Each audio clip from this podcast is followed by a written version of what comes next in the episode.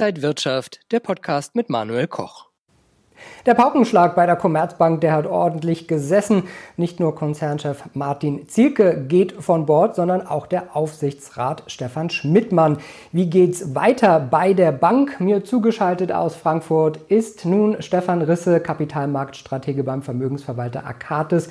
Herr Risse, der große US-Finanzinvestor Cerberus, der fordert jetzt, dass man erstmal den Aufsichtsratsposten neu besetzt, bevor man sich den Konzernchef vornimmt. Wie geht es denn jetzt weiter bei der Commerzbank? Kann die Bank zur Ruhe finden? Sehr schwer zu sagen, bevor die Commerzbank es nicht schafft, irgendwie auch wieder ein Geschäftsmodell zu etablieren, das die Kapitalkosten verdient, wird diese Bank wohl kaum zur Ruhe finden. Jede vierte Stelle soll wegfallen, nach dem, was man jetzt weiß. Das ist immer dafür gut, dass es nicht allzu ruhig in einem Unternehmen zugeht und das eben mitten in der Corona-Krise, wo mal eben einen neuen Job finden, auch nicht so einfach ist. Ja, und einige Kritiker sagen, die beiden Herren sind jetzt vom Bord gegangen, als es gerade äh, kritisch war, nämlich um eine Strategie und eine Vision wirklich auch voranzubringen. Hat die Commerzbank denn überhaupt so eine Vision?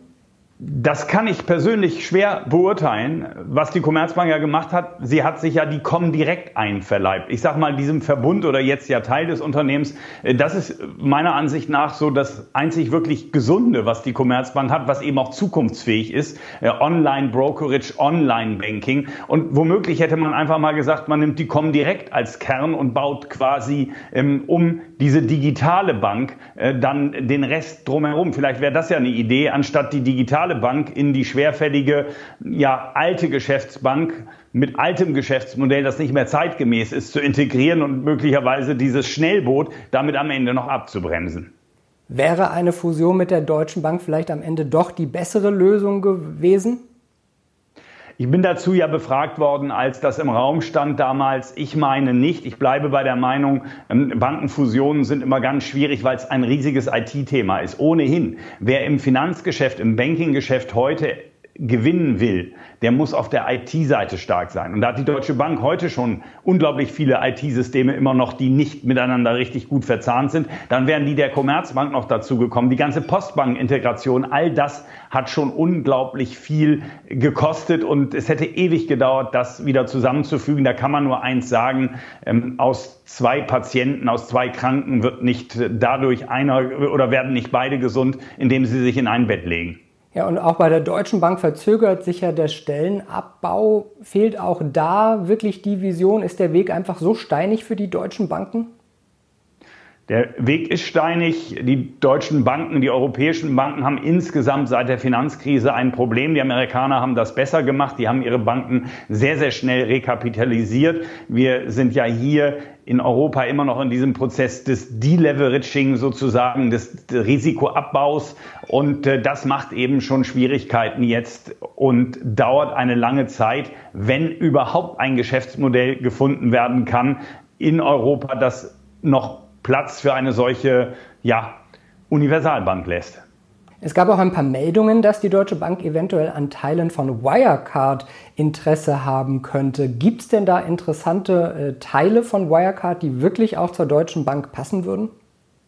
Das ist schwer zu beurteilen. Von Wirecard hören wir ja jeden Tag wieder irgendwelche Hiobsbotschaften. Es gibt wohl ja Gespräche darüber. Zahlungsverkehr ist ein wichtiger Geschäftsteil der Deutschen Bank. Sie sagt auch ganz klar, da will sie wachsen, weil sie da schon relativ stark ist. Wirecard hat ein Kerngeschäft gehabt, das funktioniert hat, das, wie wir aber heute wissen, auch über Jahre defizitär war. Da muss die Deutsche Bank gucken, was sie daraus macht. Was ja heute über die Ticker ging, ist, dass die Deutsche Bank eine Kooperation mit Google eingegangen ist. Und das ist ohnehin unsere These, äh, dass Unternehmen wie Google oder wie Amazon ähm, irgendwann kommen und sagen, so, hier ist euer Girokonto. Also allein wenn man Amazon nimmt, äh, ja, als Prime-Kunde, was mache ich denn, wenn die mir jetzt ein Girokonto anbieten, was gratis ist?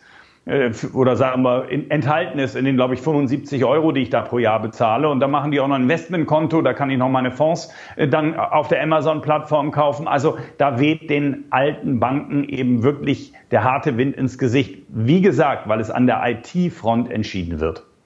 Sind dann die Bankentitel ein Kauf wert oder ist das eher ein schwieriges Feld? Ist es mit Risiken verbunden? Wir sind ja Value-Investoren bei Arcatis und äh, wenn wir uns dann mal den DAX angucken, dann ist äh, ja sind die Banken, ist ja nur die Deutsche Bank eigentlich drin, aber auch wenn man sich die Commerzbank anguckt, nach Value-Kriterien müsste man die sofort kaufen. Ja, die sind ja weniger wert, als sie Buchwert haben. Wir haben es aber Gott sei Dank nicht gemacht, genauso wie wir die billigen Automobile auch nicht gekauft haben. Ganz einfach, wenn ein Geschäftsmodell nicht mehr funktioniert oder riesige riesiger Wandel und Investitionen bevorstehen, Stichwort hier Automobilindustrie, das kann man auch so auf die Banken anwenden, dann ist es ja schön, dass ich die Aktie unter dem Buchwert bekomme, aber wenn keine Erträge zufließen in den nächsten Jahren, dann hat das eben auch Gründe, warum die Aktie so tief notiert. Und die Gründe haben wir frühzeitig erkannt und haben uns von den Titeln ferngehalten. Und ich würde es auch immer noch so damit halten, weil noch nicht klar ist, ob die Commerzbank, ob die Deutsche Bank überhaupt noch ein Geschäftsmodell finden, wo sie wieder eine profitable Bank sein kann, auch für die Aktionäre. Ein profitables Geschäftsmodell haben vor allen Dingen die US-Fintech und äh, die US-Tech Konzerne. Das haben wir auch in der Corona-Zeit gesehen. Äh, wahnsinnig gute Zahlen. Die sind halt digital, da ist alles abgelaufen auf diesen Kanälen. Gibt es da auch noch interessante Aktien, die man ins Depot legen könnte? Aber es gibt so viele interessante Titel äh, in den USA. Ist natürlich relativ langweilig, über diese ganz großen zu reden, aber man kann das Ganze ja nicht mit der Hightech-Blase aus dem Jahr 2000 vergleichen, wo wirklich nur Zukunft gespielt wurde. Wir haben mittlerweile eine profitable Amazon, eine hochprofitable Apple, die ja gar nicht so extrem, haben wir keine 100er Kursgewinnverhältnisse. Ähm, wir haben Microsoft, die die Hoheit in unseren Büros haben. Ohne Microsoft geht einfach gar nichts mehr. Klar, ich kann auch Apple als Betriebssystem haben, aber spätestens, wenn ich dann irgendwie ein Textverarbeitungsprogramm brauche, habe ich Word, Präsentation, PowerPoint, Excel etc. Microsoft hat eine so unangefochtene Monopolstellung, profitiert natürlich von diesem Digitalisierungsschub, den die Corona-Pandemie jetzt nochmal dazu bringt. Das sind tolle Unternehmen. Da ist natürlich auch schon viel drin. Die, das haben jetzt auch schon andere erkannt, dass es tolle Unternehmen sind, aber in den letzten Jahren war war es einfach besser, die zu besitzen, ähm, vielleicht mal auf einen Rückschlag warten. Wir wissen, es gibt einen großen Spekulationsboom unter Privatanlegern, vor allem in den USA auf dieser Robinhood-Plattform. Die kaufen vor allem diese Technologiewerte. Ähm, es wird sicherlich auch mal wieder einen Rückschlag geben, denn die Wirtschaftssituation ist ja momentan völlig entkoppelt von den Aktienmärkten, die da Rekorde hinlegen. Aber dann sind die Titel auch wieder kaufenswert. Oder eine Nvidia, diese Hochleistungschip macht, die ich brauche für Online-Gaming, die ich brauche für das selbstfahrende Auto, für die künstliche Intelligenz, ja und nicht zuletzt sogar fürs Bitcoin-Schürfen. Ja, in den USA äh, in der Corona-Zeit sind die Leute statt ins Spielcasino äh, praktisch an die Börse gegangen. Da ging es fast ums Gambling. Viele Privatanleger sind dazugekommen. Hat das denn Auswirkungen auf den Gesamtmarkt sowas?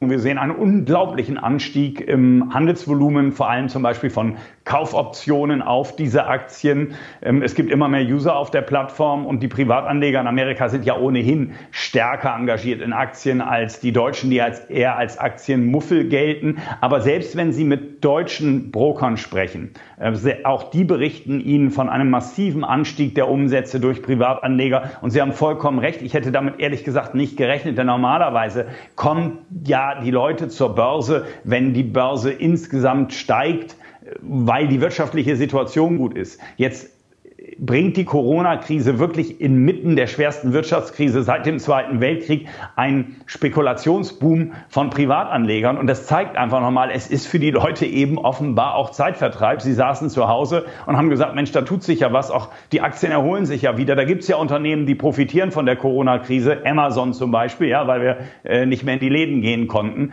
Ähm, und dann entsteht da so ein Boom. Aber das ist auch meistens ja ein Zeichen dafür, dass ein Trend schon sehr, sehr, sehr weit gelaufen ist. Heißt das für Sie, dass wir äh, einigermaßen gut über den Sommer kommen? Steigen die Kurse oder sind wir in so einer stabilen Seitenlage oder könnte nochmal wirklich so eine äh, Krisenwelle kommen und wir gehen deutlich nach unten?